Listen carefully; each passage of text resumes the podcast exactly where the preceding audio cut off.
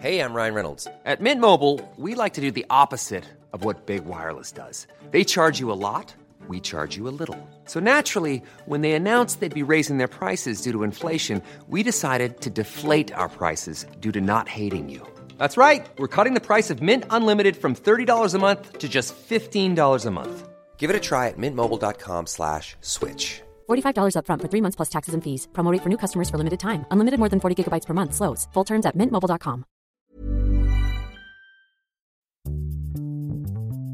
Bonsoir, bonjour, bon après-midi à tous et bienvenue dans ce nouvel épisode d'Histoire de Daron. Je suis Fabrice, je suis votre hôte et cette semaine je vous propose d'écouter l'histoire d'Antoine. On est sorti du confinement et pourtant on a fait cette interview à distance mais c'est pour une bonne raison puisqu'Antoine vit au Québec. Antoine est français, expatrié avec sa femme au Québec depuis plusieurs années. Il raconte comment s'est passé l'accouchement dans une maison de naissance du côté de Montréal. On parle donc de la préparation à l'accouchement, de l'accouchement dans cette maison de naissance qui est un endroit un peu particulier qu'on connaît assez mal en France. On parle aussi de comment il anticipe l'éducation féministe de son garçon alors qu'il est encore tout petit, il a quelques mois, et pourquoi il est content d'élever son fiston au Québec plutôt qu'en France? Un grand merci à Antoine de m'avoir envoyé ce mail afin qu'il raconte son expérience dans mon podcast. Cette semaine, j'ai besoin de vous. Oui, j'ai besoin de vous. Si vous aimez ce podcast, vous pouvez l'aider de plusieurs façons. Tout d'abord, en lui mettant une bonne note et un chouette commentaire sur l'appli de podcast qui s'appelle Apple Podcast. Ça l'aidera à monter dans le classement et à gagner en visibilité. Ensuite, abonnez-vous à ce podcast ainsi qu'à mon autre podcast Histoire de succès. Vous recevrez directement les épisodes dans votre téléphone. Tous les liens sont dans les notes de ce podcast. Enfin, si vous avez aimé cet épisode en particulier ou le podcast en général, merci d'avance de l'envoyer à un ou une amie, de le partager sur vos réseaux sociaux et plus globalement d'en parler autour de vous. Le bouche à oreille, c'est le meilleur moyen de faire connaître Histoire de Daron. Avant de vous laisser, j'aimerais également vous inciter à venir commenter sur le site internet d'Histoire de Daron. C'est sur www.daron avec un s.fr. Pour centraliser vos commentaires sur ce site, cliquez sur le lien commenter dans les notes. J'aimerais bien y retrouver un espace commentaire un peu vivant. Voilà, comme à l'époque des blogs, je sais pas si vous vous souvenez. En tout cas, un grand merci d'avance pour vos commentaires, vos bonnes notes et vos bonnes vibes. Je vous laisse en compagnie d'Antoine et je vous dis rendez-vous tous les premiers et les troisièmes lundis de chaque mois pour un nouvel épisode d'Histoire de Daron dans ce podcast. Merci à vous et bonne écoute. On est avec Antoine. Salut Antoine. Salut. Ça va? Bah ouais, ça va super bien. Ici, il fait grand soleil. Quand tu dis ici, tu m'as envoyé Ouais, un mail. Ouais, intitulé. Daron au Québec. c'est ça. Donc ici au Québec, euh, dans les Laurentides, pour être plus précis, c'est à une heure au nord de Montréal. D'accord. Je sens, on sent d'ailleurs un petit, une petite pointe euh, d'accent parce que en, en fait t'es pas t'es pas québécois, Ben non. t'es Ben non, Je français? suis français. Je viens du sud-ouest. Donc ça fait un mélange bizarre d'accent si tu veux. Wow, je te permets pas. Mais c'est vrai qu'on sent un petit, on sent un petit, une petite intonation dans ta voix d'accent québécois forcément quoi. Ça fait, ça fait euh, maintenant 7 ans, c'est ça que vous avez, Exact. Ça fait sept ans. que vous êtes arrivé. Euh, Ouais. pour, pour quelle raison, euh, pour quelle raison vous avez décidé avec ta femme, c'est ça que que vous que t'avais rencontré pour le coup en France? En France. Ouais. Ok. Pour quelle raison vous avez décidé de de bouger au Québec? Euh, moi, au départ, je suis très famille et puis je voulais pas du tout bouger. C'est elle qui était plus aventurière, on va dire, et qui disait ah moi je veux je veux vivre à l'étranger dans ma vie. Et puis euh, un jour, on est allé voir des amis qui étudiaient à Montréal et euh, on a fait euh, une semaine euh, au bord d'un lac gelé en hiver. En tout cas, c'était féerique. Et puis euh, en rentrant de ces vacances-là, je lui ai dit écoute, si tu veux qu'on bouge quelque part, moi je suis prêt à tenter le Québec. Et donc euh, on est venu avec des visas de touristes Ok. Et on savait pas combien de temps on restait là, trois mois, six mois, un an, on savait pas. Puis finalement, ça fait sept ans. Ah ouais? Et, ouais. Et on n'est pas prêt de rentrer puisque c'est ça, on s'est installé, euh, on a acheté, on a acheté une maison dans la forêt, on a fait euh, un enfant, voilà. Et on est bien là. Effectivement, contrairement, c'est ce que tu disais un peu dans ton mail, mais contrairement à pas mal de Français qui vont en général vivre euh, à Montréal, euh, vous, vous avez décidé de partir vivre à la campagne. Ouais, ben, on, a vécu à Montréal pendant un moment, mais tous les deux, on, on vivait à la campagne en France euh, avant les études et tout ça. On, on est, on est deux, euh, deux ruraux. Et puis, on voulait revenir à la campagne à un moment. C'est juste qu'à un moment, tu sais, on a fait le pas. On a dit, ouais, ok, là, c'est le temps. Et puis, et D'accord. on y allait. Alors, Ouais. vous, c'est quoi votre activité euh, au Québec? Vous, vous vivez de quoi? Alors, elle, elle est chanceuse. Elle travaille à la maison parce qu'elle est traductrice. Ok. Ouais. et, euh, et je suis très jaloux. Moi, je suis obligé d'aller à, à Montréal quand je travaille. Je suis perchiste, perchman on dit en France. Euh, perchman donc euh, en cinéma. Ok, donc en fait, en gros, tu, tu tiens les perches qui tiennent les micros dans le... Ouais, c'est ça. Je sur mets les les- micros au-dessus des acteurs, je mets les micros euh, sur les acteurs. Voilà, c'est ça. C'est moi qui danse un peu avec les acteurs et puis le, la caméra et puis. euh, Ok. Ça. Euh, ça, ça fait loin en fait euh, quand tu dis qu'il faut que tu ailles, à Montréal quand tu travailles? Ouais, quand même, c'est une heure de route. hein. Ok. Et euh, ça, c'est quand il n'y a pas de trafic. Sauf que comme Montréal, c'est une île, tu accèdes par quelques ponts et puis le matin et le soir, c'est l'enfer total. Donc, euh, je peux mettre des fois deux heures ou deux heures et demie pour y Ok. aller. Dans ton métier, j'imagine que tu as des périodes euh, où tu bosses et d'autres périodes où tu bosses moins de ce fait-là, c'est ça, quand tu as les tournages? Ouais, exact. Je dirais qu'à peu près, là, en moyenne, je travaille euh, neuf mois dans l'année. Euh, c'est ça. Et puis là, je suis en congé parental depuis euh, novembre. Ok, on va en parler. ah ouais, c'est ça. Euh, Ouais. Ce que je voulais te demander, c'est d'où vient l'idée de, de, de faire un bébé, de devenir, pa- de devenir papa? C'est quelque chose que j'ai toujours voulu, moi, depuis. Je pense même me rappeler de quand j'avais 10 ans et que je me disais déjà que je voulais un enfant, que je voulais un enfant jeune. Et puis, euh, quand j'ai rencontré, euh, quand j'ai rencontré ma femme, j'en ai parlé, je pense, dans les six premiers mois. Et puis, elle, je pense, que ça lui a fait beaucoup peur. Vous aviez quel ça lui a âge? fait très peur. Euh, on avait 18 ans. Ah oui, ok. Ouais, ouais c'est ça. Et pour donner un, un ordre d'idée, aujourd'hui, on en a 33. Ok. Et euh, donc, je l'ai pas fait aussi jeune que je voulais. Moi, je pensais qu'à 20 ans, euh, j'aurais euh, j'aurais euh, mon premier enfant, puis à 30, j'en aurais quatre. là. Ok. C'est pas vraiment passé comme ça. Euh, donc, c'est ça, j'en ai toujours voulu. Et puis, elle, elle en voulait, mais euh, pas aussi jeune. Elle voulait attendre d'être installée, d'avoir un boulot, c'est de pas être stressée euh, par l'avenir, on va Ouais. dire. Et puis, ça s'est fait assez naturellement l'année dernière. Que... C'est ça, on n'en a même pas vraiment reparlé. Ça s'est fait naturellement, on va dire. Ce que je voulais te demander, c'est tu disais que ça ça coïncidait pas vraiment avec tes plans à la base. C'est notamment euh, à cause ou grâce, je sais pas, à, à, la- à votre situation. C'est ça que, que vous avez pris un peu plus de temps? Euh, tu veux dire notre situation euh, Bah, au, euh, au Québec? Non, mais je sais pas entre vos, entre tes 20, enfin entre tes 18 et tes 33 ans, euh, qu'est-ce qui fait que vous avez attendu euh, aussi longtemps avant de avant de faire votre premier enfant ben, C'est vraiment elle qui était pas prête, qui, qui avait pas envie de le faire euh, là. D'accord. Donc c'est ça. J'ai été patient. Ok. Et alors, comment ça s'est passé, euh, par exemple, l'annonce du fait que tu vas être papa? Hey, j'ai- je travaillais à Toronto, donc euh, assez loin. Là, ça faisait six semaines euh, euh, ou quatre. Bon, en tout cas, ça faisait quelques semaines qu'on se voyait pas. Et puis, euh, elle m'envoie un texto. Je travaillais, j'étais sur le plateau. Elle m'envoie un texto, puis elle me dit, je peux t'envoyer une photo? Euh, Ouais, ok. Et puis elle m'envoie juste la photo du test de grossesse. Et alors, ça faisait tellement longtemps que j'attendais ça, mon cerveau a quand même bugué parce que j'ai pas compris tout de suite. Je, je l'ai, j'ai vu. En tout cas, j'ai pas. Ça m'a pris quelques secondes avant de dire ouais, ok, ok, ça, ça y est, c'est là. Et puis euh, ça a été difficile de travailler après ça. là. Le reste de la journée, je, je tremblais. Là. Ça, c'est- c'était incroyable. Et, euh, Parce que vous vous y étiez pas dit à un moment donné, euh, ok, c'est bon, maintenant, c'est le moment, on y va, c'est ça?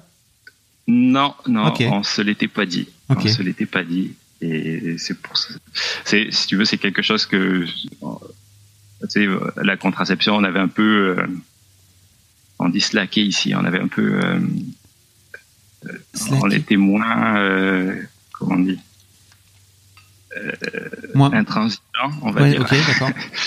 Donc, euh, on savait que ça pouvait arriver, mettons. Ok, d'accord. Oui, vous étiez dit, bon, bah, peut-être qu'à un moment donné, ça viendra, mais voilà quoi. C'est ça. Mais on n'en avait pas parlé. Ok. Et donc j'imagine que pour toi, tu t'es dit, wow, ça, ça sort de, ça sort de nulle part, quoi. Euh, ouais, quand même. Euh, ça, ça a été assez bizarre. Euh, La seule affaire, c'est qu'elle était venue me voir une semaine avant à Toronto. Et puis, effectivement, elle me disait, ah, j'ai un petit peu mal au ventre. Et puis, euh, et moi, je n'osais pas lui dire, mais j'étais, puis il me semble que ce serait une période de pour tes règles et tout ça. Et puis en fait, c'est ça. Donc moi, je m'étais un petit peu fait mon film à l'avance. Et puis pour une fois, j'avais raison parce que ça m'était arrivé plusieurs fois avant de me faire des films. Euh, voilà. Et ouais. Ok, C'est un peu émouvant comme euh, moment là. C'est vrai que je me rends compte que j'arrive pas à trouver mes mots, tu vois. C'est euh, de le revivre, ça fait ça fait quelque chose. Ok. Il a quel âge alors votre votre premier bébé? Là, il vient d'avoir cinq mois. Ok, d'accord. Oui, donc ça fait pas ça fait pas si longtemps. Hein. Non, non, non. Tout, tout récent. Tu m'as dit que euh, il y avait plein de choses dont tu voulais que tu voulais aborder en fait par rapport à- aux spécificités euh, de de, enfin de, de votre expérience au Québec en particulier. Ouais. Euh, je sais pas par où euh, par où tu souhaites commencer en particulier, mais est-ce que tu veux qu'on qu'on le fasse dans l'ordre du style co- comment s'est passée la grossesse par exemple? Ouais, on peut faire ça. Ouais. Moi, en fait, je t'ai écrit parce que dans, j'ai pas tout écouté là les, les podcasts, mais j'en ai écouté quelques-uns et je trouvais que euh, les gens qui décrivaient leur expérience euh, en maternité, euh, je trouvais ça, ça avait l'air difficile. des histoires de, il y a qu'un lit pour la mère et puis c'est un lit, une place et puis peut-être une chaise pour le père si s'il veut rester là Ouais. et qu'il y en a qui rentraient, passaient la première nuit à la maison, loin du bébé, loin de leur femme. Moi, je trouvais ça, je trouvais ça dur. Et puis j'étais là, peut-être que je pourrais raconter comment ça s'est passé pour nous ici. Et il me semble que c'était, c'est, c'est ça que j'avais à amener en plus à ton pod- podcast, je trouvais. Ouais. Euh, c'était cette expérience au Québec. Donc, euh, en fait, ce que ma femme a fait dès qu'elle a été enceinte, elle s'est inscrite. Euh, euh, sur un site pour les maisons de naissance. Ici, au Québec, je connaissais pas du tout ça. Mais tu as le choix d'accoucher soit en hôpital, soit en maison de naissance. Et en maison de naissance, c'est juste des sages-femmes qui s'occupent de toi Ouais. et qui te suivent tout le long de ta grossesse, qui sont là pendant l'accouchement et euh, qui font le suivi les six premières semaines après l'accouchement. Ok. Et euh, tout ça, c'est gratuit parce que c'est c'est quand même euh, le service de santé publique. Euh, les places sont limitées. On a eu la chance d'en avoir d'en avoir une. Euh, par contre, ce qu'on a appris lors du premier rendez-vous à la maison de naissance, c'est que l'accouchement se faisait sans, sans péridurale. Ouais. Euh, parce qu'il n'y a pas de médecin, parce que c'est ça, c'est un accouchement qui est pas médicalisé. Et, euh, et euh, sauf que c'est au choix des parents. Tu peux faire ton suivi à la maison de naissance et choisir de faire l'accouchement à l'hôpital quand même après. Ok. Si tu changes d'avis, euh, bah, au dernier moment, non. Une fois que tu es en travail, tu es en travail. Mais euh, si ça te fait trop peur d'accoucher, mettons, euh, sans péridurale, tu peux aller à l'hôpital. Où là, tu seras pris en charge par des médecins. Et ce que j'ai aimé là, à, à cette maison de naissance, c'est que les sages-femmes, elles laissent vraiment les parents faire selon leur feeling. C'est-à-dire que euh, on te dit pas, on te dit pas trop quoi faire, quoi pas faire, quoi manger, quoi pas manger. Euh, je sais que, par exemple, quand on mangeait de la viande, et des amis nous disaient ah mais vous l'avez bien fait cuire et tout ça. Ben non, pas tellement. Et puis parce que personne nous avait dit avant, il faut super bien faire cuire nos aliments. Je sais pas si c'est en France comme ça aussi. Si un peu, ouais. Ouais. Et euh, juste, on savait pour les sushis et encore, euh, on a appris après que dans certaines cultures, euh, ben, tu pouvais manger du poisson cru, il y a pas de problème. Ouais. Donc il y avait pas beaucoup, c'était pas très restrictif. Déjà dès la grossesse. Ok. Et, et, et on a beaucoup aimé ça. Alors en fait, juste pour te dire, mais il y a, Ouais. il y a pas beaucoup. En fait, la- la- les maisons de naissance, ça existe en France, mais il y en a vraiment très très peu. Euh, Mhm. J'ai retrouvé euh, un article que je mettrai dans, dans les notes de l'épisode euh, qui a été publié sur euh, sur Rocky, euh, l'un des magazines que j'ai que j'ai fondé. Et en fait, en 2015, il y a que 8 maisons de naissance qui ont obtenu une autorisation d'ouverture, alors que en fait au Royaume-Uni, il en existe 169 et en Allemagne 120. Donc c'est une alternative qui existe pas beaucoup, enfin qui existe en France, mais il y en a vraiment très très peu. Je sais pas si c'est plus répandu que ça au Québec, sans doute apparemment. non, non, je, je pense pas. Je pense pas qu'il y en ait tant que ça au Québec des maisons de naissance. Ok. Euh, Et, et, est-ce que c'est le, est-ce que tu sais si c'est le même principe que c'est vraiment Ouais, euh, juste des sages-femmes qui s'occupent de ça et euh, C'est ça. Et en fait, tu, tu accouches là-bas sans péridurale. euh, Ouais. Et tu rentres chez toi quelques heures après l'accouchement, en fait, pour t'occuper Ouais, de, ton, de ton bébé chez toi, quoi, tout simplement. Ok, ben je savais pas que ça existait, puis comme je l'avais pas entendu, tu vois. Bah, tu vois, il y en a pas beaucoup, hein, mais. Non, mais il y en a pas beaucoup euh, ici non plus, je pense pas. euh, ok. ça, ça se compte, je pense, sur les doigts d'une main ou deux là euh, au Québec, d'après moi. Euh, j'ai pas vérifié. J'irai chercher dans le pendant le pendant le montage en fait et je mettrai les éventuellement d'autres sources euh, pour les pour les nos auditeurs et nos auditrices québécoises parce que je pense qu'il y en a. Euh, si vous d'ailleurs si vous êtes au Québec n'hésitez pas à m'envoyer des messages ça me fait toujours plaisir. Euh, mais mais voilà je je, je noterai je le noterai avec grand plaisir dans les notes du podcast quoi. Tu te sens libre un peu, tu vois. Ils, ils disent bien les activités que tu fais, tu continues à les faire jusqu'à ce que tu sois plus capable. C'est sûr que par exemple, on faisait un peu d'escalade. C'est sûr que l'escalade fallait arrêter. Là. Ouais. Euh, pas te faire mal, mais tu sais, elle disait si tu fais du vélo, de la course, tout ça, tu tu continues un petit peu. Ce qui m'a surtout marqué à la maison de naissance, c'était l'accouchement. Donc je sais pas si tu veux qu'on aille directement là. Bah tu m'avais parlé tu m'as dit aussi que tu avais fait un peu d'autonomie. Ouais, moi j'étais peu là pour l'autonomie.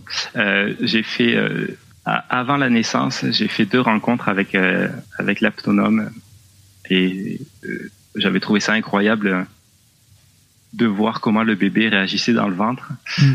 parce que moi je l'avais euh, tu sais, quand le bébé bouge, tu mets ta main là où il bouge et Ouais. puis tu sens qu'il réagit, c'est c'est quelque chose de magique et tout ça que qu'on connaît tous là.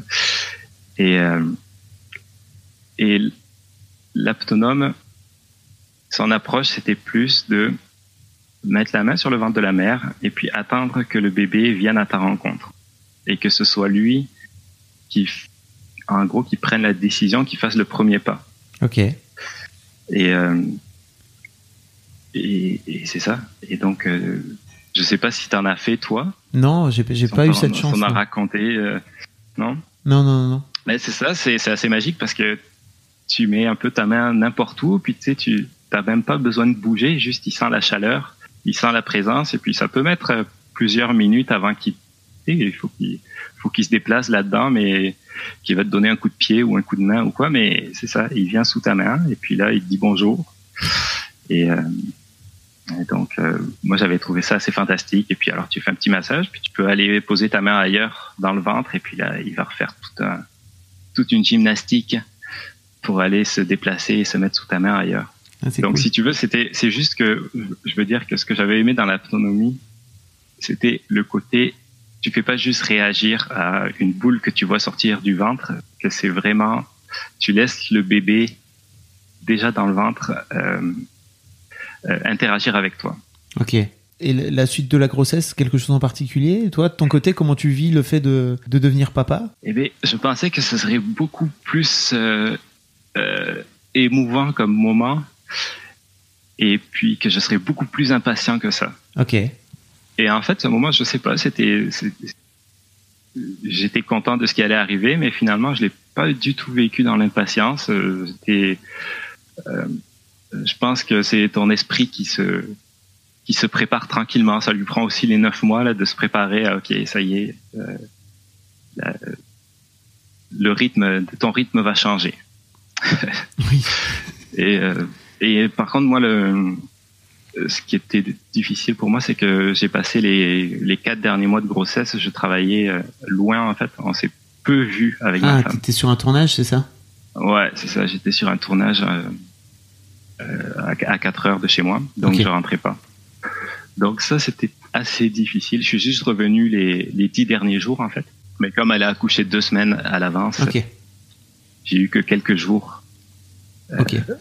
On va dire, avec la fin de la grossesse. Comment, comment tu vivais justement cette, euh, cette, euh, cette distance?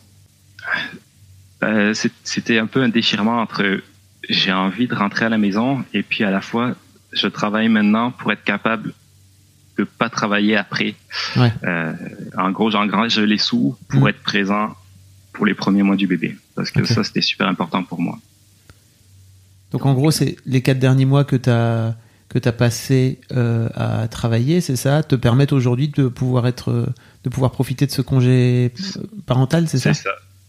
Euh, J'aurais pu l'avoir quand même, mais mettons que là, c'est vraiment, c'est vraiment financier. là. C'est histoire de, j'avais besoin de des sous quand même. Ok, Voilà. d'accord. Tu regrettes avec le, le recul cette, cette décision? Pas du tout, parce que là, regarde, ça fait cinq mois que je suis à la maison avec avec eux, puis c'est c'est fantastique. Et puis en plus avec le confinement, ça risque de durer encore deux mois. Oui. donc donc c'est parfait comme ça. Ok, d'accord. Tu me parlais de l'accouchement tout à l'heure? Comment ça s'est passé? Eh bien, ça s'est passé rapidement Ok, pour un premier accouchement entre le moment où elle a où elle a eu ses premières contractions et puis le, le moment où il est sorti, il y a eu euh, 12 heures. ah oui, Ouais. Et euh, donc, elle a eu ses premières contractions pendant la nuit. Et puis le matin à 8 heures, j'ai appelé la sage-femme pour dire bon ben là c'est vraiment rapproché, ça dure longtemps. Et elle qui avait vu euh, euh, qui avait vu ma femme euh, la semaine d'avant, elle disait ouais mais elle était pas prête du tout, c'était pas dilaté donc euh, attendez encore, attends, rappelle-moi dans une heure. ok. Et, euh, et elle a parlé aussi à ma femme. Et puis, elle lui dit, oh, mais t'as pas l'air du tout détendu. Et elle dit, ben non, j'ai mal. Et puis elle dit, ben, détends-toi. et alors moi, je trouvais ça fou. J'étais là, ben, elle peut pas se détendre, elle a des contractions, ça lui fait mal. elle- Et, euh, et en fait, elles en avaient déjà parlé en, la- en préparation à l'accouchement. Et à partir de ce moment-là, euh, euh, ça, elle a été incroyable. Elle a réussi à se détendre parce que on leur disait de faire la feuille morte, tu sais, de tout relaxer, tout ça. Et donc même pendant les contractions, elle arrivait à gérer ça sans se tordre de douleur, sans crier, juste en soufflant et tout ça. Et à partir du moment où la sage-femme lui a dit ça, elle s'est plus tordue de douleur une seule fois, ben, jusqu'à la poussée. là. Ah, Et euh, elle l'avait vraiment conditionné, hein, c'est ça C'est incroyable, c'était incroyable parce que avant ça, là, le- toute la nuit, ça a été, euh, ben, c'est ça, c'était des contractions très douloureuses et puis où elle se tordait de douleur, elle savait pas dans quelle position rester, elle arrêtait pas de changer de position pour essayer de faire passer ça. Euh, on avait essayé le bain, mais bon, ça avait été euh, une détente de courte durée. Mhm. Et, euh, et là, voilà, à partir de ce moment-là, elle a juste, elle s'est détendue. Ok. Je dis pas que c'était pas douloureux là. Je Oui. dis juste qu'elle a géré sa douleur différemment. Et puis l'aptonome nous avait donné des conseils pour, tu sais, des points d'acupression à lui faire, euh, notamment aux orteils ou quoi pour euh, pour aider. Ça a super bien fonctionné. Donc c'est toi qui appuyais, c'est ça? Ouais, c'est moi qui appuyais. Il y avait deux méthodes. Il y avait celle-là d'appuyer sur euh, sur le gros orteil, et l'autre c'était quand elle avait ses, quand elle était au pic de ses contractions, c'était d'attraper sa cuisse et puis de tirer vers le bas. Et euh, elle, le but du jeu, c'était de elle projeter sa douleur, euh, projeter plutôt son esprit au-delà de la douleur. Je Ok. sais pas comment expliquer là, mais c'était de traverser la douleur et en tout cas, je saurais pas vraiment bien l'expliquer, mais ça a super bien fonctionné. Juste avec ça, elle a été capable de, de passer tout, euh, euh, toutes ses contractions. Ok. Et donc pas pas de péridurale alors? Donc pas de péridurale. On arrive à la maison de naissance alors que alors que la sage-femme nous avait dit euh, rappelle-nous dans une heure. Non non là là, là, on vient. Et effectivement le, le trajet, on avait 40 minutes de, de trajet jusqu'à la maison de naissance. Et elle a trois minutes qui duraient une minute. Et puis euh, elle s'évanouissait euh, quasiment entre chaque. Là. Ah ouais? C'était la grosse ah ouais, la panique totale. Ben moi ça moi j'étais paniqué en tout cas en conduisant là. et euh, dehors c'était la tempête, il y avait un vent de fou, c'était des rafales, euh, je sais plus, je crois que c'était 80 km heure en tout cas. C'était assez épique. Et donc on arrive là-bas et puis en fait elle dit Ah, ok vous allez en salle de travail tout de suite, euh, c'est- pour bientôt et effectivement euh, moins de trois heures après c'était fini. Ok. Donc, arrivé là-bas, malheureusement, on n'a pas pu avoir la sage-femme qui avait fait le suivi tout au long de la grossesse. Donc, c'était une sage-femme qu'on connaissait pas, qui, qui était là, mais qui a été fantastique quand même. Euh, elle nous a mis dans une salle, alors déjà la salle super grande, lumineuse, lit double, baignoire, euh, salle de bain, euh, super confort. On lui a fait couler un bain, et puis elle a passé une heure et demie dans son bain, je pense, avec moi à côté qui, qui continuait à, à faire les, les points de pression. Ok. Et ce que j'ai trouvé super, c'est que la sage-femme, elle est restée là parce que elle écoutait le cœur du bébé, euh, euh, elle vérifiait que tout se passe bien. Des fois, elle me disait, ok, la prochaine contraction, c'est moi qui fais le, les points d'acupression. Toi, tu vas, toi, tu vas t'asseoir sur le lit un peu. Ok. elle voyait que j'étais tout pâle et que, que ça allait pas. Et, euh, mais sinon, tout le long, elle nous laissait gérer ça comme on voulait, les positions qu'on voulait. Elle faisait des suggestions de temps en temps, mais elle était vraiment présente sans être envahissante. Et déjà, on trouvait ça, pour moi, euh, c'était super valorisant. Parce que ça voulait dire que, ok, tu es capable de, de t'occuper de ta femme pendant que pendant qu'elle vit ces moments-là. Ok. Et, euh, pourquoi tu disais pour que pourquoi tu disais que tu allais t'asseoir? Parce que tu étais un peu un peu palo, c'était compliqué pour toi. Ouais, ben, il y a des moments où, ben, en plus de ça, ben, je sais pas, parce que c'est long quand même, 12 heures euh, à, Oui. à, à chaque contraction, à, à- à être avec elle et puis à l'accompagner. En plus de ça, elle faisait, le, je sais pas pourquoi, instinctivement, tu sais, elle, elle faisait le, les râles. On lui avait conseillé de faire des râles euh, pendant les contractions, c'était euh, Ok, des choses ok. comme ça. Donc à chaque contraction pour aider justement la douleur et tout ça. Et ben moi je l'accompagnais dans chaque contraction à faire les râles aussi. J'avais plus de voix à la fin. Et euh, c'était pas du tout utile. euh, euh, on nous avait pas dit de faire ça, mais mais je sentais que ça l'aidait. Et puis après elle a dit non mais c'était fou parce que euh, ouais ça l'a aidé de l'accompagner comme ça. Elle a, euh, elle a traversé tout ça en étant vraiment je sais pas, accompagné. J'étais présent, j'étais là.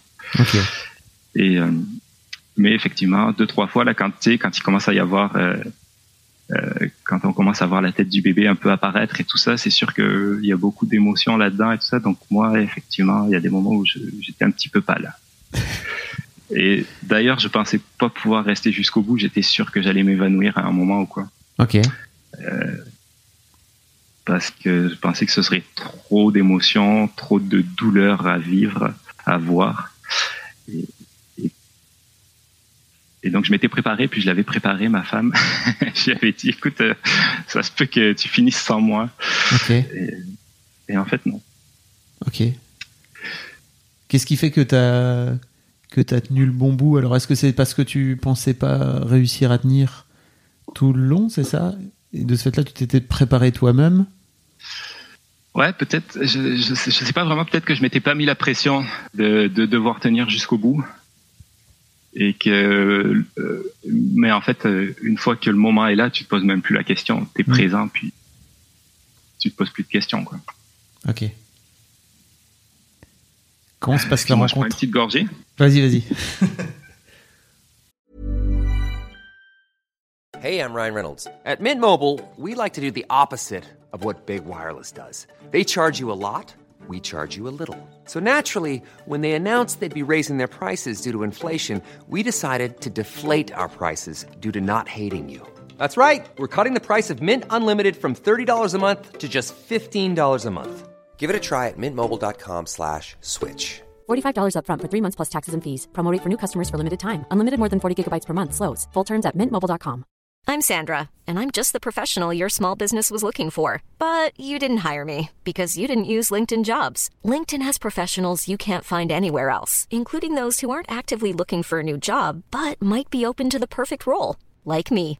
In a given month, over 70% of LinkedIn users don't visit other leading job sites. So if you're not looking on LinkedIn, you'll miss out on great candidates like Sandra. Start hiring professionals like a professional. Post your free job on linkedin.com/people slash people today.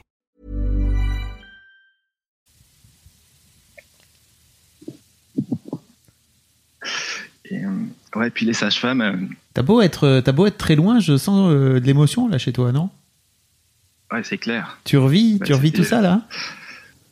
Ouais, je le revis, j'essaie de le raconter comme je l'ai vécu, mais c'est difficile en fait. euh, c'est c'est difficile de se replonger là-dedans euh, et d'en parler, euh, de trouver les mots et puis de, de se rappeler exactement c'est quoi que je vivais à ce moment-là. Euh, mais comme je dis déjà sur le moment, pendant pendant le travail, j'avais beaucoup de gratitude envers cette sage-femme qui était présente et qui nous soutenait et qui était super rassurante et qui à la fois, elle me laissait vraiment faire, euh, euh, elle nous laissait vraiment, euh, je sais pas, gérer la douleur comme on, comme on le sentait. Ok. Ce début d'accouchement comme on, comme on le sentait et comme on avait envie de le faire. Et euh, c'est juste, euh, comme je, je t'ai écrit, je sais plus si je t'ai écrit ça dans mon mail, mais euh, on nous apportait de temps en temps des petites cuillères de, de miel Ah oui. pour pour donner un petit kick de, de sucre, des, des jus de fruits et tout ça. J'étais là, waouh, quand même, on est super bien traité. Et donc c'est ça. Après avoir passé euh, une heure et demie euh, dans le plonger le front et puis à lui euh, faire des des des points d'acupression. Là, il y a la poussée qui a commencé. Et là, la sage-femme, par contre, elle a dit, OK, au bout d'un moment, elle a dit, OK, là, tu pousses pas comme il faut, donc euh, je vais te, c'est, je vais t'expliquer, je vais t'expliquer comment ça marche. Et donc là, euh, là, j'étais plus vraiment actif, on va dire, plus vraiment acteur. Euh, et là, la poussée a commencé, donc euh, tous les pères se rappellent ce que c'est, je pense. Euh, on est complètement inutile. Ça, c'est c'est fou, hein, d'ailleurs. Je pense que. Enfin, je sais pas comment tu l'as vécu, toi, mais moi, je pense que globalement, la première grossesse de, de, ma, de ma femme, je me suis rendu Ouais. compte à quel point, en tant que mec, on servait à rien. D'un point de vue de la, de la- de la- Ouais. Alors, je te parle pas euh, pour être présent, etc., hein, mais je te parle d'un point de vue de la survie de l'humanité, si tu veux. Euh, tu vois, tu as, ce moment Ouais. bizarre où tu te dis, bon, en fait, euh, elle peut accoucher là, euh, et moi, que je sois là ou que je sois pas là, ça change strictement rien, tu vois. Ouais, c'est ça. Ben, D'ailleurs, les hommes, euh, il y a y a pas si longtemps, ils s'étaient même pas acceptés dans les Ouais. dans les salles d'accouchement. C'est quand même, je pense que c'est quoi C'est depuis les années 80 à peu près qu'on a commencé à faire un petit tournant là-dedans? Écoute, mon, mon père me disait qu'il. il- Donc, moi, je suis né en 77 et mon père me disait qu'il faisait partie de, des tout premiers à pouvoir rentrer dans les salles, dans les salles d'accouchement. Ouais. Donc, euh, fin des années Ouais, ben, tu 70. vois, c'est ça. Ouais. Donc ça fait pas si longtemps. Hum, hum. Ouais, non, on n'est pas grand chose, non. et puis, euh, non, et puis moi, ce qui, euh, je sais pas si c'est pour tout le monde pareil, mais moi qui suis un peu un hypochondriaque, euh, de la voir comme ça, souffrir comme ça, c'était, c'était, c'était assez douloureux. Je sais pas comment toi tu l'as vécu. Ah, si, c'était horrible. Et, et puis, je sais pas, j'ai comme cette, euh, tu sais, les idées noires un peu de se dire, ah putain, ça va mal se, tu sais, est-ce Mm. que ça pourrait mal se passer encore, tu sais? On a passé neuf mois, puis ça pourrait, il pourrait y avoir un problème. Donc, euh, je sais pas, j'avais toujours, euh, toujours ça en arrière de la tête pendant les, la poussée, Ok. parce que ça avait l'air trop dur. J'avais l'impression qu'elle y arriverait pas parce que elle avait l'air au bout de ses forces. Hum, hum, hum. Et, euh, et puis, euh, elle a fini par s'allonger sur le lit. Et puis, euh, et puis c'est ça. J'avais dit à la sage-femme que moi, j'aurais aimé peut-être, euh, parce que je sais que c'est quelque chose qui proposait, mais sortir le bébé, en fait, euh, vraiment le mettre au monde. Ouais. Parce que je trouvais ça beau. Tu sais, le premier contact qu'il ait, c'était avec mes mains, après, euh, après le ventre de sa mère. Et donc, euh, au moment de, je vous passe les détails là, mais j'ai bien stressé parce que c'était ok, apportez les ventouses. J'étais là, quoi, quoi, quoi? Et l'oxygène, ok. Et puis finalement, ils ont pas eu besoin de tout ça, mais moi, ça m'a, ça m'a fait super stresser. Ouais. Et euh, et finalement, au moment de la cou- de, de- vraiment de la sortie du bébé, elle m'a proposé, elle m'a dit c'est le moment maintenant et tout ça. Et puis il y avait la main de ma femme qui était sur mon bras en train de me lacérer la peau. J'étais là, non, c'est bon, c'est bon, je vais rester là, moi, je reste avec elle. Et donc C'était une chouette idée à la base, mais on va pas le faire. Ouais, c'est ça. Ben, j'avais dit que j'aimerais si ça se peut, mais non, moi, je, Ouais. j'étais, là, c'était un moment que j'avais envie de passer avec ma femme Je pour l'instant. Parce que, je sais pas. C'était là où je devais être. Oui, je, j'entends, j'entends bien. Ça se passe très vite, elle le nettoie très, très, euh, très rapidement. En quelques secondes, il est sur le ventre de sa mère, euh, avec une petite, euh, une petite serviette. Moi, je, je fonds en larmes, évidemment, là, toute l'émotion de, des douze dernières heures qui, qui se libère.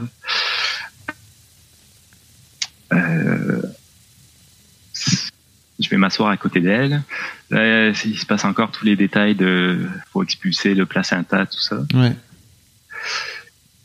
Et puis, euh, ce qu'ils font, c'est que maintenant, avant, tu sais, on coupait le cordon tout de suite, on mettait des clampes tout de suite, et puis maintenant, ils laissent le cordon se vider du- de son sang Ok.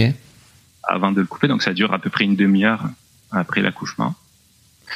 Et donc, pendant cette demi-heure, on est là, c'est sûr, on fait des bisous bébé, on se regarde, c'est beau. Et je sais pas, ça, ça doit faire une demi-heure qu'il est né, et puis je lui demande, euh, c'est un garçon ou une fille? On le savait même pas. On n'avait jamais demandé la, on, le sexe avant la naissance. Et puis, quand il est né, euh, tout se passe tellement vite, euh, tu regardes pas. Les sages-femmes nous ont rien dit, et donc il est sur elle. Et puis, on sait toujours pas, ça fait une demi-heure qu'il est né, on sait pas si c'est un garçon ou une fille. Ah, elle non Tout plus. ça ça- pour dire de- elle à quel plus point on savait s'en pas. fout si c'est un garçon ou une fille. Ouais. Elle, elle non plus ne savait pas, c'est ça? Elle non plus, elle savait pas, non. Ok, ok. Non, non, on lui a mis sur le ventre de suite, mais elle a pas, tu sais, Bah juste oui. après, ça, ça faisait juste quelques secondes qu'il était sorti quand on lui a mis sur le ventre, donc, Ok. euh, euh, je sais pas, elle avait pas vu. Et- Et, alors, elle y va à tâtons, et puis elle fait, ah, je crois que c'est une fille. Et puis en fait, on soulève, elle fait, ah non, c'est un gars. voilà. Donc, euh, donc, euh, elle est, il y avait euh, le placenta dans la bassine à côté. Tout ça, c'est pour que tu vois le tableau là. Ouais. le placenta dans la bassine à côté, le bébé encore relié à ça par le cordon, et nous qui regardons pour savoir est-ce que c'est un garçon ou une fille. C'est très, euh, c'est très animal, quoi. C'est très. euh, C'est très animal, c'est Ouais. ça que j'ai trouvé. Et, euh, et tu vois, ce moment-là où on laisse le cordon se vider et tout ça, déjà les sages-femmes nous ont laissé. Je, je sais qu'on a eu quelques minutes tout seuls, tous les trois, avant même de couper le cordon. Et, et je sais pas, c'est un moment super fort. Et t'es content en fait d'avoir ce moment d'intimité loin des mains médicales, on va dire. Ouais. Et juste ça, déjà, c'était un super moment à partager. Et après ça, donc euh, elle vient pour couper le cordon. En fait, euh, c'est ma femme qui a coupé le cordon. Je sais que dans la tradition, là, c'est beaucoup les hommes qui font ça. Mais on en avait parlé à l'aptonome. Et puis elle disait, c'est bien que ce soit la femme qui le fasse. Parce qu'elle dit symboliquement, c'est quand même fort de dire, OK, c'est maintenant, là, t'es plus dans mon ventre, tu sais, t'es une personne à part entière. Ouais. Et puis c'est moi qui te libère de ça un peu. Et ma femme, ça lui plaisait bien cette idée de. Ouais, elle trouvait ça important de le faire elle-même. Et puis moi, j'avais aucun intérêt de toute façon. euh, Ça me... Ah, c'est c'est marrant parce que j'ai eu un donc euh, un daron dans l'épisode euh, donc euh, le daron qui s'appelle Morgan. Alors à l'heure où on enregistre, il n'est pas encore sorti, ça sortira lundi. Mais c'est la première fois qu'il me disait que lui, il voulait pas couper. Et je, je l'avais jamais percuté comme ça d'ailleurs, mais c'est marrant que tu m'en parles parce que il me disait que c'était la première fois que lui, il voulait pas du tout séparer sa mère de son enfant. Si tu, tu vois ce que je veux vrai dire? La, ouais, la mère de son enfant. Voilà. Ah, c'est marrant. Et donc euh, je comprends, euh, je comprends ce que tu veux dire. Et c'est marrant que l'aptonome euh, vous, vous les proposez aussi dans l'autre sens, en fait, que ce soit que ce soit Ouais. la, la mère qui décide de, de le couper, de, de couper le cordon elle-même, quoi. Donc c'est c'est intéressant. Ouais, parce que effectivement, quand tu passes symboliquement, ben c'est ça, c'est c'est c'est elle qui vient de passer neuf mois avec lui. C'est normal que ce soit elle qui, qui se dise ok, c'est fini, là, Ouais, ça y est, c'est terminé. Euh, et puis voilà. Mais moi, je l'aurais fait. C'est pas c'est pas une histoire que ça me ça me dérangeait pas dans l'idée. C'est juste que j'avais pas absolument envie de le faire. Ok. Enfin, C'était pas un symbole qui me Je reviens un peu là-dessus, mais vous Ouais. vous saviez pas donc si c'était une fille ou un garçon. Et toi de ton Ouais. côté, enfin ni l'un ni l'autre, vous aviez de préférence? Oui, moi j'avais, j'aurais préféré. euh, Mais je, je- c'est, c'est, c'est con de dire ça parce que après je sais que tu vas poser la question de s'il réécoute le podcast dans 10 ans. Alors ça me fait chier de dire ça parce que parce que si tu réécoutes ça, euh, je suis super content que ce soit un garçon. Ouais. Mais j'avais, je, je sais pas pourquoi, j'avais une petite préférence pour une fille. Et je saurais pas dire pourquoi, et ça m'importait pas énormément puisque, comme je te dis, à la naissance, on s'en fout. Oui. Euh, mais c'est ça. Je, je sais, je saurais pas pourquoi te, pourquoi. Ok. Ouais. Toi, tu voulais un gars? Euh, non, non, ouais, je voulais... Tu t'en foutais, toi? Non, moi je voulais une fille. Et t'as eu, et eu quoi? J'ai- eu deux filles. Yes. non, c'est bon. Mais euh, ouais, en fait, euh, je pense que hum, élever une fille, c'est plus en tant que père. euh, Il y, a, y a plein de clichés comme quoi, en tant que père, t'as peur pour ta fille, etc. Et en fait, moi, je pense que c'est vachement plus dur d'éduquer un mec au 21e siècle. Euh, parce que si tu veux en faire un, un mec bien, entre guillemets, et Mhm. un mec, euh, on va dire, qui respecte euh, euh, les autres d'une manière générale, un mec qui soit, qui soit ouvert à ses émotions, etc. Euh, je pense que par rapport à l'image qu'on a euh, de la masculinité d'une manière générale dans la société, euh, t'es obligé de lui enlever des choses, tu vois. Euh, alors qu'en fait, euh, par rapport à l'image qu'on a de ce qu'une fille doit être, pour en faire une fille bien, si tu veux, tu peux lui faire, tu peux lui, en- tu vas lui faire gagner des choses, tu vois. Tu vas lui faire gagner de la confiance en elle. Euh, alors qu'en fait, les garçons, il faut que tu leur enlèves de l'agressivité euh, et que tu leur rajoutes des, des valeurs entre guillemets féminines. Tu vois ce que je veux dire ou pas? Ouais, mais tu viens de le dire, tu leur rajoutes des valeurs féminines. Donc finalement, tu leur enlèves, euh, tu remplaces. Ouais, c'est ça. Je suis d'accord. mais est-ce que vraiment, je sais pas. Je, pas Je parle- encore je là parle dans aux yeux des- je parle aux yeux- l'éducation. Je parle aux yeux de la société, tu sais, de, de ce que les de ce que les les autres garçons vont dire aux garçons, tu vois. Euh, Si tu pleures, et ben t'es pas un vrai garçon, quoi, tu vois. Ouais, mais après, je sais pas, euh, comme je te dis, j'en suis au début là, je verrai ça dans quelques années. Mais est-ce que juste le fait de vivre dans un environnement, dans une famille qui est euh, ben, justement euh, féministe, qui est, Ouais, ouais. euh, euh, est-ce que juste ça, ça va pas déjà le un peu le former à notre image, j'ai envie de dire? Bah ça aide beaucoup, mais après t'as le reste du monde contre toi. Ouais. En tout cas, voir. ouais, c'est ce que j'ai- c'est un peu Ouais, la sensation que j'ai moi avec le recul, c'est que t'as as, d'une manière générale, t'as as, tous les gens qui vont venir plaquer leurs stéréotypes, mais jamais méchamment, hein, tu vois. En plus, c'est ça le pire hein, Mm. euh, sur sur ton enfant.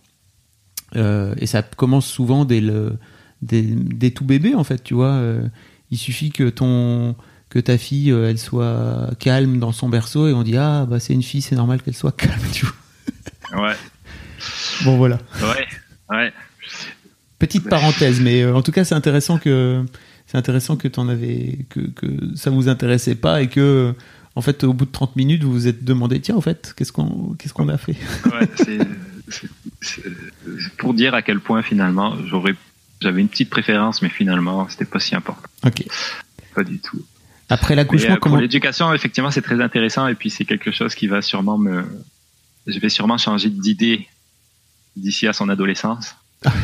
Que, que juste l'idée d'être élevé dans un environnement comme ça peut-être qu'il sera capable de se dire bon mais ce que la société renvoie? Ben, c'est peut-être c'est peut-être pas la bonne chose. Mais euh, c'est c'est sûrement utopiste mais t'as C'est en fait sûrement t'as raison fondamentalement c'est ça qui aide euh, je pense euh, le plus mais euh, Ouais. mais en fait moi le premier truc ça a été euh, les, les premières fois euh, enfin dès, qu'elle est allée dès qu'elle est allée chez une nounou par exemple tu vois et que Ouais. la nounou d'un coup d'un seul elle considérait que parce que c'était une fille il fallait qu'elle mette des rubans roses dans les cheveux plutôt que des rubans violets alors qu'elle elle voulait un ruban violet et c'est là que tu te dis oh putain ça commence C'est incroyable, c'est incroyable. Mais j'allais, euh, j'allais là, au magasin.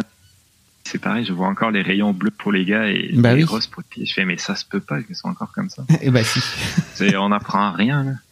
C'est, on, on progresse et, euh, petit à petit mais, mais quand même, il y a quelque chose dont je suis très content. Je, c'est, ça va être anti-chauvin ce que je dis, mais je suis content qu'ils grandissent euh, euh, au Québec ouais parce que de mon expérience, je dis pas que tous les Québécois, que, que le Québec est mieux que la France à tout point de vue, là, mais euh, je trouve quand même euh, beaucoup, beaucoup moins macho comme environnement et, euh, et beaucoup plus respectueux envers les femmes, au moins au niveau institutionnel ouais.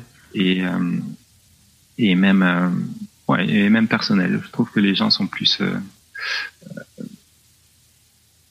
se permettent moins d'être macho en public. Mm, mm. Je dis pas qu'ils le sont pas dans le privé, mais les gens se permettent beaucoup moins de choses et c'est moins d'être euh, euh, raciste ou quoi euh, quand, quand on l'est en France. Donc c'est quelque chose moi qui m'a beaucoup plu quand je suis arrivé ici. Alors c'est peut-être juste dans mon coin, euh, c'est pas, je veux pas faire de généralité là, mais dans- euh, là où on est, je trouve ça très agréable. J'ai l'impression que c'est euh, c'est un sentiment qui est assez partagé Je crois aussi. par les par les Français que j'entends que j'entends parler des, du Québec et des Québécois d'une manière générale. Quoi.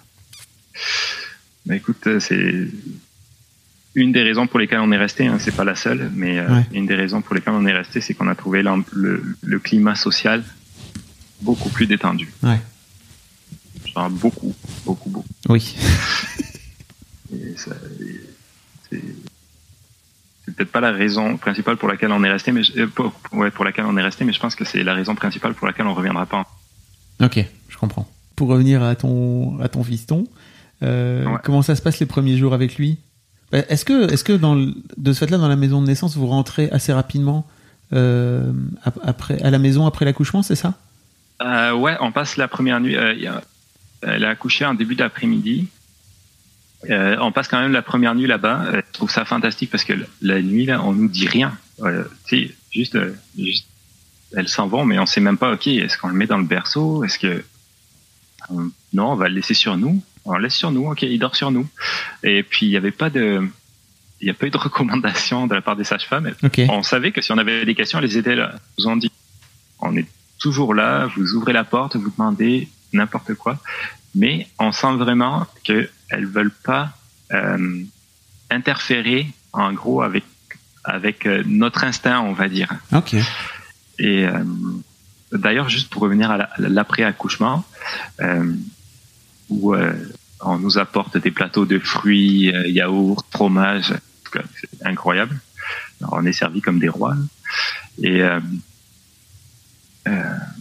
et puis pendant qu'elle s'occupe de, de ma femme qui qui les, les soins d'après euh, d'après accouchement, euh, on me le met, on me dit ok t'enlèves ton t'enlèves ton t-shirt et Mm. puis euh, et puis maintenant c'est toi qui le prends parce que là on s'occupe de ta de ta femme. Donc là c'est ça. Direct là ça fait ça fait une demi-heure qu'il est né puis on me le met dessus. Ah c'était fantastique. Et, et puis on s'occupe pas de moi. Maintenant on s'occupe de ta femme. Et puis moi je suis tout seul avec mon bébé. j'ai- Je l'ai jamais eu dans les bras et puis fantastique. Et euh, et une fois que les soins sont terminés, elles vont juste venir vérifier de temps en temps, tu sais, voir qui fait son premier pipi, voir euh, les, les trucs qu'il faut checker. Mais sinon, on est complètement livré à nous-mêmes, à vivre ça, à appeler la famille et puis juste être tous les trois dans la chambre jusqu'au lendemain. Ça fait un peu peur Donc, est- Ouais, ça fait un peu peur. Ben, tu sais, tu dis, nous, on a pris le parti. Ok, il va dormir, euh, il va dormir parce que comme il était vraiment, il était, c'était un bébé tout tout petit. là. Il faisait même pas 2 kg 5. donc il était limite, euh, euh, limite, euh, limite besoin de soins. Et, et donc elle disait de le garder le plus possible en peau à peau. Alors c'est un terme qu'il y a aussi en France, j'imagine, Oui. le peau à peau Ouais. qui est très développé. Ouais. Donc de le garder en maximum le peau à peau pour qu'il garde la chaleur, Mm. Chaleur du corps. Donc on a dit ben, on va dormir comme ça alors. Et euh, et on a dû rentrer chez nous le lendemain parce que je t'avais parlé de la tempête qu'il y avait eu. Oui. Chez nous il y avait pas d'électricité. Mais alors ici quand il n'y a pas d'électricité ça veut dire qu'il n'y a pas de chauffage, qu'il n'y a pas d'eau. Euh, donc on est rentré chez nous. Euh, on, on est le 1er novembre. Le 2 novembre, quand on rentre, il fait 0 degré dehors, à peu près. Il y a quelques flocons de neige qui tombent. Et puis, on n'a pas d'eau chaude, on n'a pas d'électricité et on n'a même pas d'eau froide, en fait. Parce que, comme on vit à la campagne, ici, c'est pas un réseau, euh, si tu veux, c'est, t'as ton puits, t'as, une pompe Ouais. qui alimente ta maison à toi. T'as pas d'électricité et la pompe, elle fonctionne pas. Donc les deux premières nuits, deux premiers jours et deux premières nuits du bébé à la maison, c'est l'enfer. Ben, c'est l'enfer. En fait, non, nous, on a super bien vécu ça, mais de l'imaginer là, de se dire ah non mais ça se peut pas.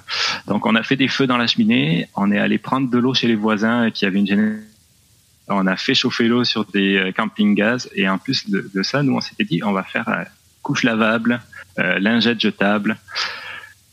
Sauf qu'à chaque fois qu'il faut lui changer la couche, ça veut dire qu'il faut euh, faire chauffer l'eau sur ton camping, Ouais. ton camping gaz. Euh, le lendemain, on est parti acheter des couches, des, lingettes. voilà. Mais après, on s'est rattrapé. Mais voilà, donc les premiers jours, c'était comme ça, c'était camping. euh, et euh, euh, petite parenthèse, le chien s'était fait asperger par un putois. Donc, euh, Oh, ça schlinguait pas mal dans la maison. ah ouais. ouais. Oh.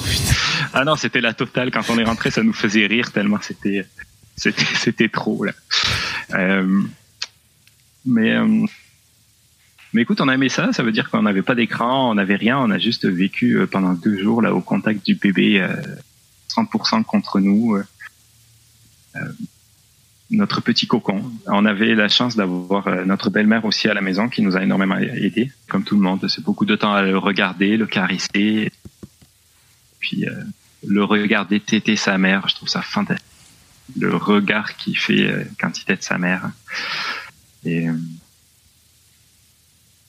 voilà, c'est assez flou en fait. les- Tu vois, tu me demandes de me rappeler les premiers jours. C'est assez flou. Je me rappelle ce, ce- le chaos un peu de notre arrivée Ouais. mais émotionnellement, tu vois, je suis pas capable de me rappeler vraiment comment c'était.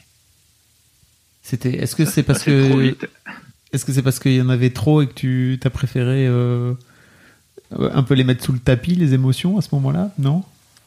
Je sais pas, ou juste il y en avait tellement que je suis pas capable de les de, de, De les discerner. de les- de les emmagasiner, de les, de les- Ok. ouais, je sais pas, cerner peut-être. Euh, euh, mais je sais que c'était super chouette, mais tu vois, c'est, c'est assez flou finalement. Bon, donc maintenant votre bébé a 5 mois, c'est ça? Ouais, ouais, cinq mois. T'es encore en congé paternité pour un. Alors j'imagine forcément dû au confinement, mais t'avais prévu à la base de, de, de repartir au, au travail. Au euh, travail en mai. J'étais supposé reprendre en mai, mais là c'est sûr que ça prend du retard et je, je sais pas du tout quand. Mais c'est ça, c'est le système des- du congé parental ici est absolument fantastique. Vas-y, raconte un peu. Que, alors attends, je vais juste euh, euh, donner les chiffres. J'ai regardé sur le site là juste avant. Ouais. C'est que tu as un congé materni- maternité donc pour la mère de 18 semaines et un congé paternité déjà pour le père de 5 semaines. Ouais. Donc, je, je sais pas combien c'est en France. hein. En France, c'est 11 jours. 11 jours, ok. 11 jours, waouh. Ouais. Mais après ça, tu as un congé parental. Euh, euh, en gros, tu as deux choix. Nous, on a pris un choix. C'est 25 semaines de congé parental que tu peux partager comme tu veux entre le père et la mère. Ah, yes. Donc, euh, ça fait. Et en gros, selon ce que tu choisis comme, comme régime, tu peux avoir jusqu'à 32 semaines. Waouh. Et ouais, à 70% de ton revenu. Ok. donc ce qui est quand même assez intéressant. Et puis, euh, et on a décidé que moi, je prenais le congé parental au complet, parce qu'elle, elle travaille de la maison, donc elle a repris tranquillement euh, il y a quelques semaines. Ok. Et donc c'est ça. Donc ça permet aux, aux parents d'être présents pour les premiers mois et c'est super. Euh, je trouve ça important et puis je trouve ça en dit long sur le sur la société dans laquelle on vit en fait. Hmm. Le, le Hmm. congé parental. Non, je suis assez d'accord avec toi et ouais, il y a un vrai débat en France. Euh, bah alors, euh, apparemment au Québec, vous êtes. euh, bah, c'est un peu ce que tu disais aussi, c'est que sans doute c'est c'est un peu un, à l'image de, de ce qu'est la société, c'est que Ouais. y a en France, en France donc tu as le droit à trois jours au moment de la naissance, si je me trompe pas, et après tu as Wow. droit à 11 jours euh, que tu peux venir poser ou pas, euh, comme tu le souhaites. Euh. Mais donc, donc c'est pas beaucoup. Et en fait, bah, je, je mettrai dans les liens. on a eu notamment un épisode avec un garçon qui s'appelle Alexandre et qui a un blog qui s'appelle Papa Plume et qui raconte un petit peu, enfin que lui, qui lui milite pour un congé paternité un peu plus long, quoi, parce que C'est clair. en fait, au bout de, au bout de, de 10-15 jours, euh, t'as la sensation que. Alors, t'es content parce que tu retournes au boulot et il y a un côté un peu. euh, je vais pouvoir raconter à mes collègues ce qui se passe, etc. Mais en fait, assez Ouais. rapidement, tu te rends compte que bah, c'est fini. En fait, Euh, tu laisses désormais ton bébé qui est encore tout petit euh, et que tu, tu, Ouais. vas, tu, tu vas perdre le contact avec lui assez rapidement. Quoi. Ah, je sais pas comment ils font, mais ne serait-ce qu'au niveau du sommeil, comment ils font? Comment ça se peut? Ah bah, Je comprends pas. Et puis la mère toute seule, ouais. la, la déprime totale, en tout cas. Je, je trouve qu'il y a un problème là. Mais ouais, je, je, j'entends Parce bien. que je trouve qu'on n'est pas, on n'est pas trop de deux euh, pour faire ça bien là. Si tu veux faire ça sans, sans stress et puis sans, euh, ouais, sans- en- et, et vouloir dormir un peu quoi, parce que à deux tu peux organiser des stratégies un peu. Ouais. Quand il y en a un qui doit aller travailler, ben c'est ça, faut qu'il dorme aussi quoi. L'une des questions qui, qui revient aussi souvent, c'est et notamment dans les dans les quelques derniers épisodes euh, que j'ai diffusés, c'est euh, comment comment ça s'est passé pour trouver ta place de papa? Euh, super naturellement. Déjà, ce qu'on a fait la nuit, ben, il se lève beaucoup pour. Ouais. Donc, euh, donc, moi, assez vite, ben, tu sais, je, je dormais pendant les tétés. Des fois même, je me réveillais même plus. Il, dor- on- il dormait en cododo, euh, tu sais, juste à Oui. côté de nous. là. Ok. Et- mais malgré ça, je, je me réveillais même plus des fois quand il réclamait le sein. Et le matin, ce que je faisais, c'est que moi, euh, je me levais vers, vers- entre 6 et 8 heures là, quand, il- quand il se réveillait pour de bon. Et puis, euh, je le prenais avec moi, soit en, é- en, en écharpe ou euh, en porte-bébé. Mm.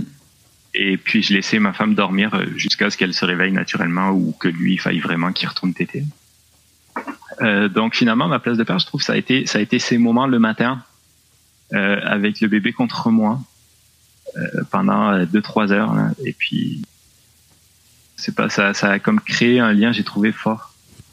Et euh, euh, et puis donc, je sais la place de père, euh, naturellement, en fait, euh, je ne saurais même pas l'expliquer. Ouais, ça a pas l'air d'avoir été un problème comme, quoi. Comme, comme je suis présent tout le temps, ben, c'est sûr que euh, la- ma, ma place est ma place est auprès de lui, donc Bah ok. Bah écoute, s'il y a pas de problème, il y a pas de problème, hein, c'est c'est c'est tant mieux. Euh, non, c'est ça. Ok. Tu racontais tout à l'heure que vous êtes parti pour euh, pour rester au Québec, en tout cas pour pas pour pas rentrer en France. Euh, votre euh, votre objectif, c'est donc de faire grandir ton enfant, vos enfants. Peut-être vous allez en faire d'autres derrière. Euh, On aimerait ça en avoir un deuxième. Ok. Deuxième. Euh, dans dans ce pays, c'est ça? Ouais, ouais, vraiment. Pour l'instant, on n'a pas de projet de rentrer en France euh, Ok. pour les vacances. Pour les vacances. Ok. À part pour les vacances. Bon, euh, l'heure est venue de la question. de la fameuse Ah. question. Ouais, vas-y. Alors, comment ça va? Qu'est-ce que tu as envie de dire à ton, à ton fiston s'il écoute ce podcast euh, dans 10 ans, à part le fait que, effectivement, tu aurais préféré éventuellement avoir une fille, mais que tu savais pas trop pourquoi? je savais pas trop, mais que je suis très content que ce soit un garçon. Bah oui. Euh, mais en plus, je, je suis très fâché contre toi, moi-même, pas toi-même, moi-même, euh, parce que je m'étais dit à celle-là, faut que je la prépare parce que de questions, je sais qu'il va me la poser, puis je vais être incapable de répondre euh, naturellement. Et en fait, eh ben, j'ai toujours pas de réponse. Je sais pas ce que je veux lui dire, à part que j'espère que j'aurai réussi à lui transmettre de nos valeurs et puis de et puis euh, ouais, ça c'est important euh, que lui avoir transmis nos valeurs et puis qu'on fasse plein d'activités ensemble, Ok. Euh, qu'on s'aime, qu'on soit proche et puis qu'on soit une famille soudée. Ok. Mais c'est déjà Voilà. vachement bien, hein Ouais, c'est déjà pas mal. voilà. Bon, Antoine, merci beaucoup pour, euh, pour ton temps. Eh ben, merci à toi. Et puis, euh, bah, je, te, je, je te souhaite et je vous souhaite euh, à tous les trois une belle vie, hein, vraiment. Ça a l'air d'être chouette. Ouais, merci. Et puis, euh, ouais, merci de m'avoir permis de revenir un peu sur ça. Des fois, c'était difficile de trouver les mots, mais ça fait plaisir de. Ouais, ça fait, ça fait plaisir. Ah bah, et tes mots, ils étaient très bien, tu sais. T'inquiète pas. Ok. Parfait. Merci Antoine. Et voilà, c'est terminé. Merci beaucoup d'avoir écouté jusque-là. Mais ne partez pas tout de suite, j'ai encore des trucs à vous dire. Tout d'abord, rendez-vous chaque premier et troisième lundi de chaque mois pour un nouvel épisode d'Histoire de Daron directement dans votre appli de podcast. Ensuite, si vous voulez réagir sur mes réseaux sociaux, vous pouvez m'envoyer des messages, soit sur mon Instagram perso, je suis sur FabFlorent, F-A-B-F-L-O-R-E-N-T, soit sur l'Instagram qui est dédié à Histoire de Daron. Vous pouvez venir sur Histoire de Daron, Histoire avec un S, Daron avec un S, tout attaché. N'hésitez pas vraiment à m'envoyer un message, ça me fait toujours plaisir et je fais en sorte de répondre à tout le monde. Enfin, j'essaye en tout cas parce que vraiment vous êtes très nombreux. Enfin, si vous avez une histoire de daron un peu particulière ou une situation qui fait de vous un daron un peu à part, n'hésitez pas à venir témoigner à mon micro. Vous pouvez m'envoyer un mail sur histoirededaron@gmail.com, histoire avec un s, daron avec un s, tout attaché gmail.com. Merci d'avance, merci aussi pour votre écoute et votre fidélité. Et d'ici le prochain épisode, je vous souhaite une très belle vie. Even on a budget, quality is non-negotiable. That's why Quince is the place to score high-end essentials at 50 to 80% less than similar brands. Get your hands on buttery soft cashmere sweaters from just 60 bucks, Italian leather jackets, and so much more. And the best part about Quince, they exclusively partner with factories committed to safe, ethical, and responsible manufacturing. Elevate your style without the elevated price tag with Quince. Go to quince.com slash upgrade for free shipping and 365-day returns.